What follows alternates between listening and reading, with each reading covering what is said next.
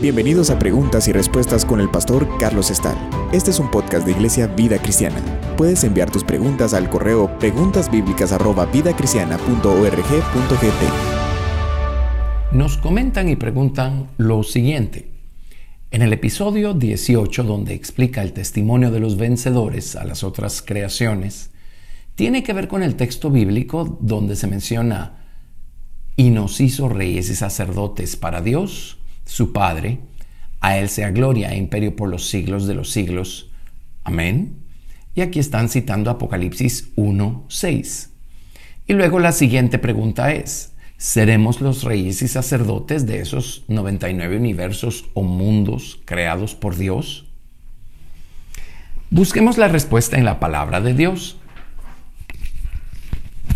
En la palabra de Dios vemos nosotros que después del juicio del gran trono blanco, cosa que se menciona en Apocalipsis capítulo 20 a partir del verso 11. Entonces viene la información que nos da Apocalipsis capítulo 21 acerca del futuro, lo que han llamado la edad perfecta. Cuando se manifiesten estas uh, diferentes moradas eternas a donde eh, se encontrarán todos los seres humanos. Hay tres moradas eternas para los uh, eh, creyentes salvos, aquellos que fueron justificados por eh, la sangre de Jesucristo y por su fe en esa sangre. Eh, y luego también eternamente pues tenemos el lago de fuego donde van a ir los no creyentes, aquellos que siempre rechazaron, negaron y no creyeron en el regalo inefable que Dios le dio a la humanidad, que es la salvación por medio del Señor Jesucristo. En Apocalipsis 21.1 dice, vi un cielo nuevo y una tierra nueva, porque el primer cielo y la primera tierra pasaron, y el mar ya no existía más. Yo, Juan, vi la santa ciudad, la nueva Jerusalén, descender del cielo, de Dios, dispuesta como una esposa, ataviada para su marido. Aquí tenemos pues enumeradas estas tres uh, moradas eternas para los justos, los nuevos cielos, la nueva tierra y la Nueva Jerusalén. Eh, Dios nos ha salvado no solamente porque esto tiene un propósito aquí y ahora en el tiempo, sino porque esto tiene una razón de ser también para nosotros, para la eternidad. Dios aquí nos da el privilegio de, conocerlo a Él a través de Jesucristo, por medio del Espíritu Santo estudiando la palabra, practicándola, poco a poco vamos creciendo más y más en el conocimiento de Jesucristo. Él va creando situaciones que nos ayudan a tener una experiencia práctica con la palabra eh, que hemos aprendido y creído. Así es que así es como vamos creciendo. Eh, también Dios nos da el privilegio de servirle de diferentes maneras, de muchas maneras. No necesitamos tener un título o un reconocimiento de parte de los hombres para servir al Señor. Todo eso es aquí y ahora, pero si nos trasladamos a la eternidad, el ministerio que tendremos eh, por toda la eternidad va a ser eterno, por supuesto. Y eh, la pregunta es, pues, si el texto de Apocalipsis 1.6 que dice que Dios nos hizo reyes y sacerdotes, eh, es lo que está describiendo el ministerio eterno que vamos a tener nosotros en la edad perfecta. Bueno, la respuesta es que no solo es eso lo que va a estar haciendo la gente creyente salva en la edad perfecta. Eh, Dios circunscribe el campo de, operación, el, ministerio de los diferentes grupos de, de personas a diferentes lugares. Por supuesto, son lugares espirituales pero nuestro ministerio va a ser eterno, no importa en qué esfera nos movamos. Ahora, de cuánto crecimos en Cristo dependerá en qué esfera nos vamos a mover. El eh, tabernáculo mosaico es una sombra, tipo, figura, una, una demostración de el tabernáculo celestial. Y puesto que el tabernáculo mosaico tiene atrio, lugar santo y lugar santísimo, pues es natural y seguro concluir que allá en los cielos hay lo equivalente al atrio, al lugar santo y al lugar santísimo. Por eso es que vemos en Apocalipsis 21 estas tres moradas eternas para los justos, nuevos cielos, nueva tierra y nueva Jerusalén. Por supuesto que coinciden con atrio, lugar santo y lugar santísimo. Así es que si entendemos las experiencias que están representadas en el atrio y en el lugar santo y en el lugar santísimo, vamos a entender qué experiencias deberemos atesorar si vamos a estar eternamente en los nuevos cielos o en la nueva tierra o en la nueva ciudad. Así es que el ministerio pues es eterno, pero sí está circunscrito a, un lugar o a una dimensión específica. Por ejemplo, en Apocalipsis capítulo 7, eh, verso 9, leemos a partir de allí lo siguiente. Después de esto miré aquí una gran multitud, la cual nadie podía contar, de todas naciones y tribus y pueblos y lenguas que están delante del trono y en la presencia del Cordero, vestidos de ropas blancas y con palmas en las manos. Y clamaban a gran voz diciendo, La salvación pertenece a nuestro Dios que está sentado en el trono y al Cordero. Y todos los ángeles estaban en pie alrededor del trono y de los ancianos y de los cuatro seres vivientes, y se postraron sobre sus rostros delante del trono y adoraron a Dios, diciendo, Amén. La bendición y la gloria y la sabiduría y la acción de gracias y la honra y el poder y la fortaleza sean a nuestro Dios por los siglos de los siglos. Amén. Entonces uno de los ancianos habló diciéndome, estos que están vestidos de ropas blancas, ¿quiénes son? ¿Y de dónde han venido? Yo le dije, Señor, tú lo sabes. Y él me dijo, estos son los que han salido de la gran tribulación y han lavado sus ropas y las han emblanquecido en la sangre del Cordero. Por esto están delante del trono de Dios y le sirven día y noche en su templo. Y el que está sentado sobre el trono extenderá su tabernáculo sobre ellos. Ya no tendrán hambre ni sed, y el sol no caerá más sobre ellos, ni calor alguno porque el Cordero que está en medio del trono los pastoreará y los guiará a fuentes de aguas de vida, y Dios enjugará toda lágrima de los ojos de ellos. Este es el primer grupo que encontramos mencionado acá de creyentes ya ubicados ahí arriba, en, en la eternidad. Y estos creyentes están delante del trono.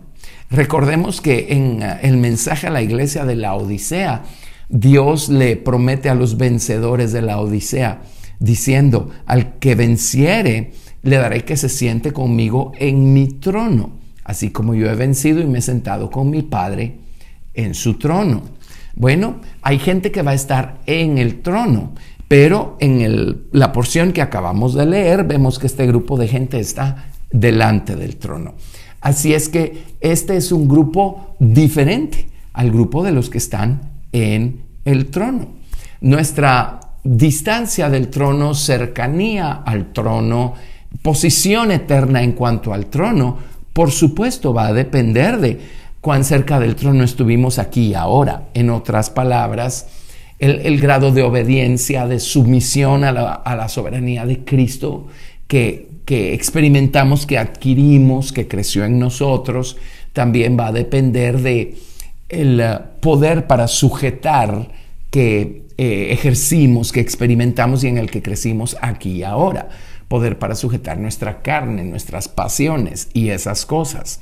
Así es que el hecho es que, eh, volviendo al grupo del que leímos en Apocalipsis capítulo 7, ellos están sirviendo al Señor de día y de noche en su templo. Obviamente e igualmente no puede estar hablando de que estos están en la Nueva Jerusalén, porque si leemos más adelante la descripción de la Nueva Jerusalén, allí no hay noche y allí no hay templo. Así es que obviamente están en otro lugar. Esta gente, eh, por esta descripción y otras cosas, y probablemente y en especial por la, el tipo de ropas que llevan en griego se, se llaman stole. Y stole son ropas que nos son dadas. En otras palabras, son vestiduras de salvación. La salvación es un don gratuito. Estas personas van a corresponder a los nuevos cielos, son los creyentes del atrio. Eh, sus experiencias fueron solo la salvación o la salvación y el bautismo con el Espíritu Santo o la salvación y el bautismo en agua o las tres, salvación, bautismo con el Espíritu Santo y bautismo en agua. Así es que ellos van a estar sirviendo por toda la eternidad eh, en los nuevos cielos, en este templo espiritual que va a existir allí en los nuevos cielos. Su ministerio va a ser eterno y va a estar circunscrito a su dimensión espiritual o a los nuevos cielos. Luego, pues, tenemos la mención del siguiente grupo en Apocalipsis capítulo 5, eh, verso 8. E, este grupo empieza a mencionarse desde el principio del capítulo 4 porque es el grupo al que pertenecen también los cuatro seres vivientes y los 24 ancianos. Creo que hemos discutido en el pasado que los cuatro seres vivientes y los 24 ancianos son gente, porque están cantando un nuevo cántico diciendo, digno eres de tomar el libro y de abrir sus sellos, porque tú fuiste inmolado y con tu sangre nos has redimido para Dios, de todo linaje y lengua y pueblo y nación. Así es que no pueden ser ángeles, porque si fueran ángeles no estarían eh, dando gracias por haber sido redimidos. El Señor Jesús vino a redimir a los hombres, no a los ángeles. Ahora, aquí vemos en, en la descripción de este grupo, dice, se postraron delante del Cordero. Todos tenían arpas y copas de oro llenas de incienso, que son las oraciones de los santos. Aquí estamos hablando de un grupo de gente que creció más allá del atrio y están en el lugar santo por dos razones. Una, tienen arpas y tienen copas de oro llenas de incienso. Recordemos que el altar de oro del incienso se encontraba en el lugar santo. Así es que esta es gente que dejó los atrios y siguió creciendo y su experiencia fue a nivel del lugar santo. Aprendieron a orar, aprendieron a adorar a Dios de una manera más completa. Eh, y además ellos están vestidos de ropas blancas. Esto lo averiguamos más adelante en Apocalipsis 4, verso 4. Y la descripción de estas ropas o la palabra griega es diferente a las del primer grupo. estas ropas se llaman imatión. Y en el mensaje a la iglesia de la Odisea, el Señor dice, te aconsejo que de mí compres vestiduras blancas para vestirte. Y habla de estas mismas vestiduras. No puede estar hablando de vestiduras de salvación porque la salvación no se compra. Así es que este, obviamente está hablando del, trabajo que estas personas más maduras aprendieron a hacer en oración, en adoración, en estudio de la palabra. Esta es gente del lugar santo o gente que eternamente va a estar en la nueva tierra. Y es a esta gente a la que se le dice, o ellos están cantando en Apocalipsis 5.10, dice, y nos has hecho para nuestro Dios reyes y sacerdotes, y reinaremos sobre la tierra. Así es que el ministerio eterno de esta gente va a estar circunscrito a la nueva tierra. Bueno, pero luego tenemos un tercer grupo, que es la esposa del Cordero, la esposa del Señor Jesucristo. Todas estas cosas prueban que no todos los cristianos van a ser parte de la esposa del Señor Jesucristo. Y es muy obvio eh, en la práctica. Solo tenemos que ver a nuestro alrededor o a lo mejor examinarnos a nosotros mismos. Pero esposa es un nivel de relación al que se crece, un nivel de confianza al que se crece, un nivel de obediencia al que se crece, un nivel de sumisión al que se crece, un nivel de devoción al que se crece. Nadie nace cuando nace uno en Cristo, nadie nace teniendo este nivel de unión con el Señor Jesucristo. Es un nivel al que se crece. Así es que esta, esta gente que va a estar en la esposa creció, eh, completó sus experiencias en el atrio, completó sus experiencias en el lugar santo y es la gente que llegó al lugar santísimo en lo que a su relación personal con Dios y a su madurez espiritual respecta. En Apocalipsis 19, 7 dice, gocémonos y alegrémonos y démosle gloria porque han llegado las bodas del Cordero y su esposa se ha preparado. Y a ella se le ha concedido que se vista de lino fino, limpio y resplandeciente, porque el lino fino es las acciones justas de los santos. Así es que este grupo está vestido diferente a los primeros dos grupos. Y estas vestiduras tienen que ver con las obras que ellos hicieron. Eh, uno no es salvo por obras, uno es salvo por fe. La Biblia dice, porque por gracia sois salvos por medio de la fe, y esto no de vosotros, eh, no por obras, para que nadie se gloríe, ¿verdad?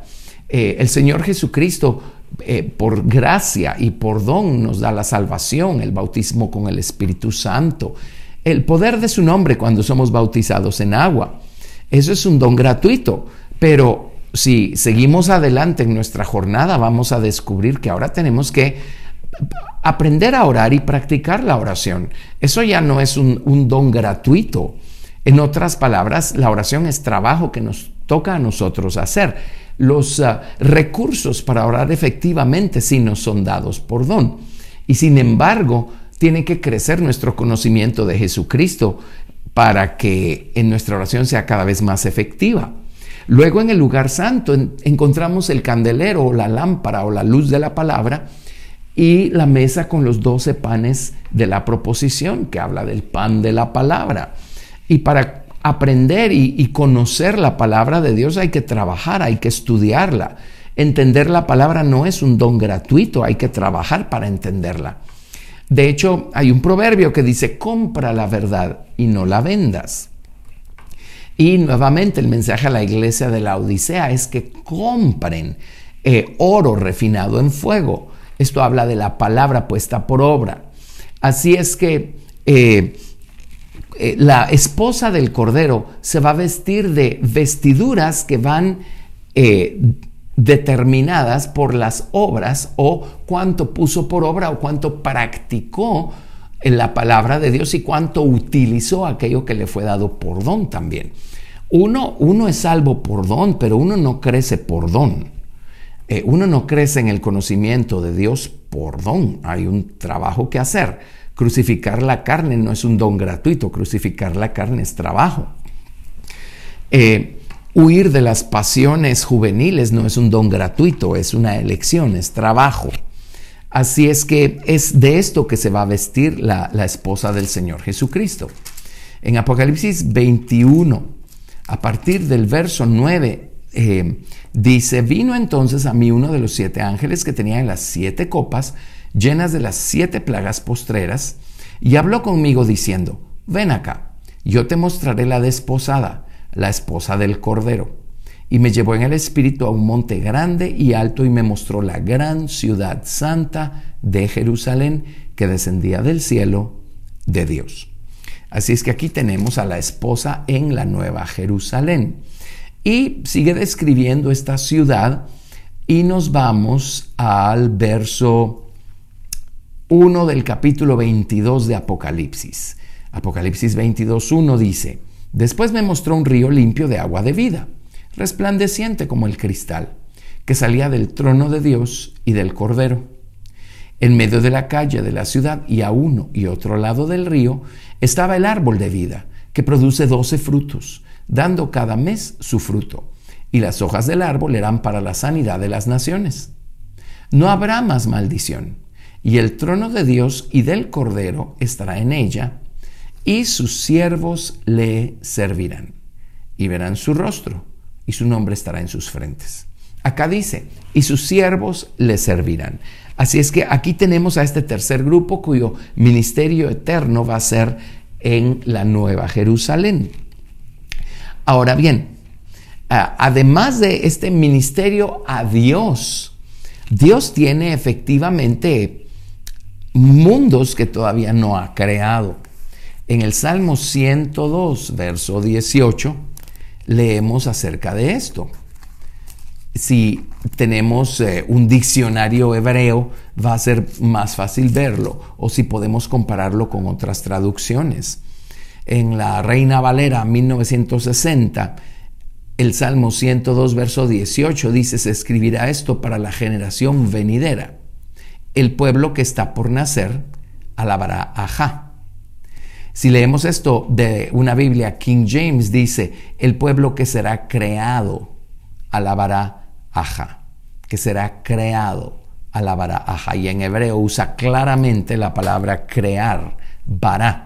En el principio creó Dios, Bereshit bara, Elohim. Así es que eh, Dios tiene mundos que va a crear en el futuro.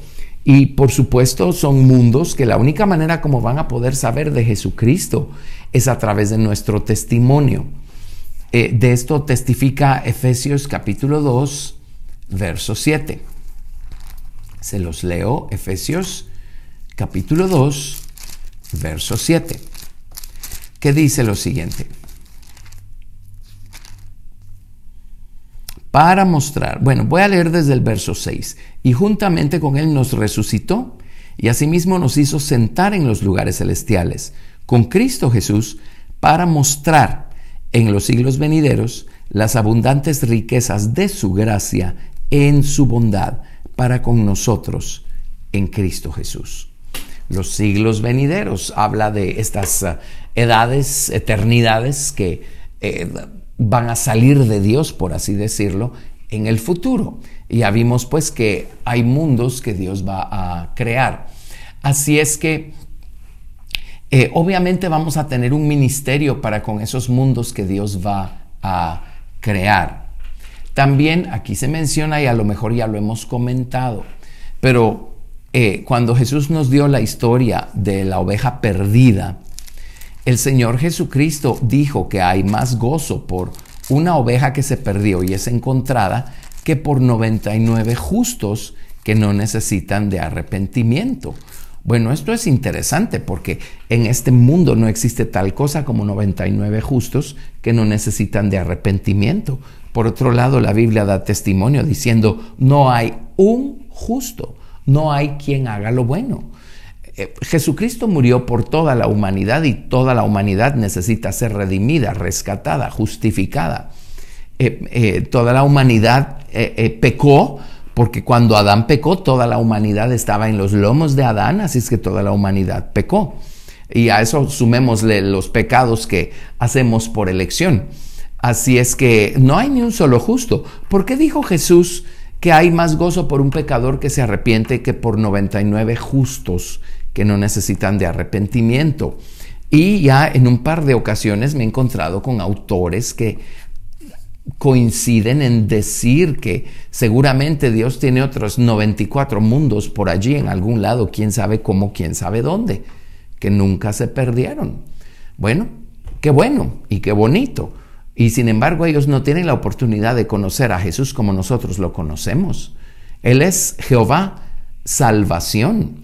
Y si ellos no necesitan salvación, ¿cómo van a conocer a Jesucristo? La belleza que es Jesucristo y el perdón y la gracia y la misericordia que obtenemos por medio de Jesucristo. Así es que obviamente en el futuro vamos a estar muy ocupados.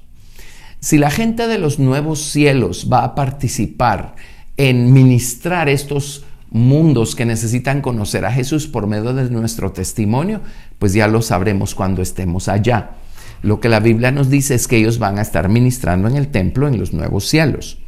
Luego, si los reyes y sacerdotes de la nueva tierra van a tener parte en este ministerio, a estos mundos que Dios va a crear o estos mundos que no tienen manera de conocer a Cristo como nosotros lo hemos conocido, pues ya lo sabremos allá, en la eternidad.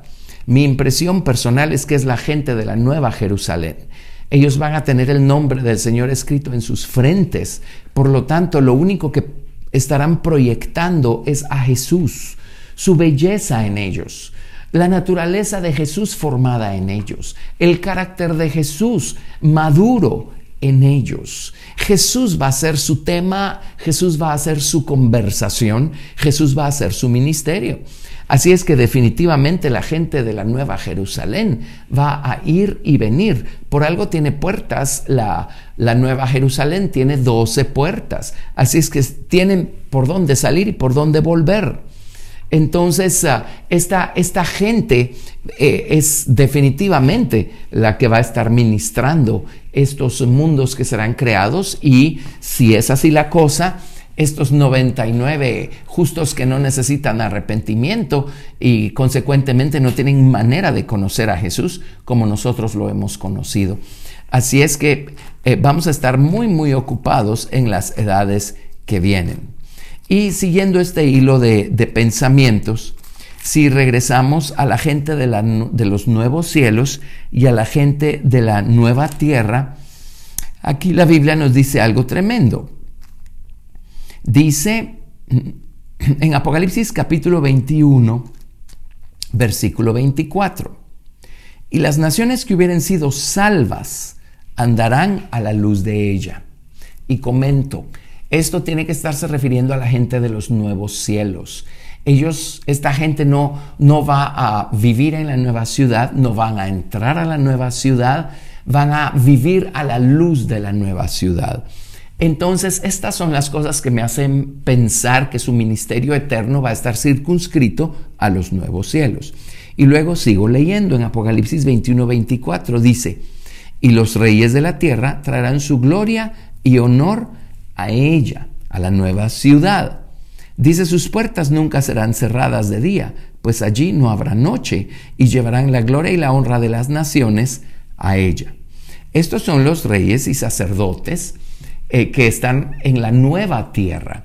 Ellos sí van a tener acceso a la nueva Jerusalén, no viven allí, pero sí van a entrar allí a traer la gloria y el honor de las demás naciones al Señor quien está en el trono y quien está en la nueva ciudad. Así es que eh, probablemente el ministerio eterno de los reyes y sacerdotes es solo en la nueva tierra y trayendo la gloria y honor de esas naciones a la nueva ciudad. Entonces yo creo que podemos concluir que es la esposa y la gente que está, la esposa y los 144 mil son parte de la esposa. Podemos concluir que son ellos los que van a tener este maravilloso y emocionante ministerio eterno a los mundos que serán creados y si ese es el caso, a estos mundos que nunca se perdieron y que no tienen manera de saber por experiencia quién es Jesucristo, de la misma manera como un pecador salvo por gracia sabe por experiencia. Gracias por escuchar Preguntas y Respuestas con el pastor Carlos Estal. Si deseas participar, recuerda enviar tu pregunta al correo preguntasbiblicas@vidacristiana.org.gt y no te pierdas el siguiente episodio porque tu pregunta puede ser la siguiente a responder.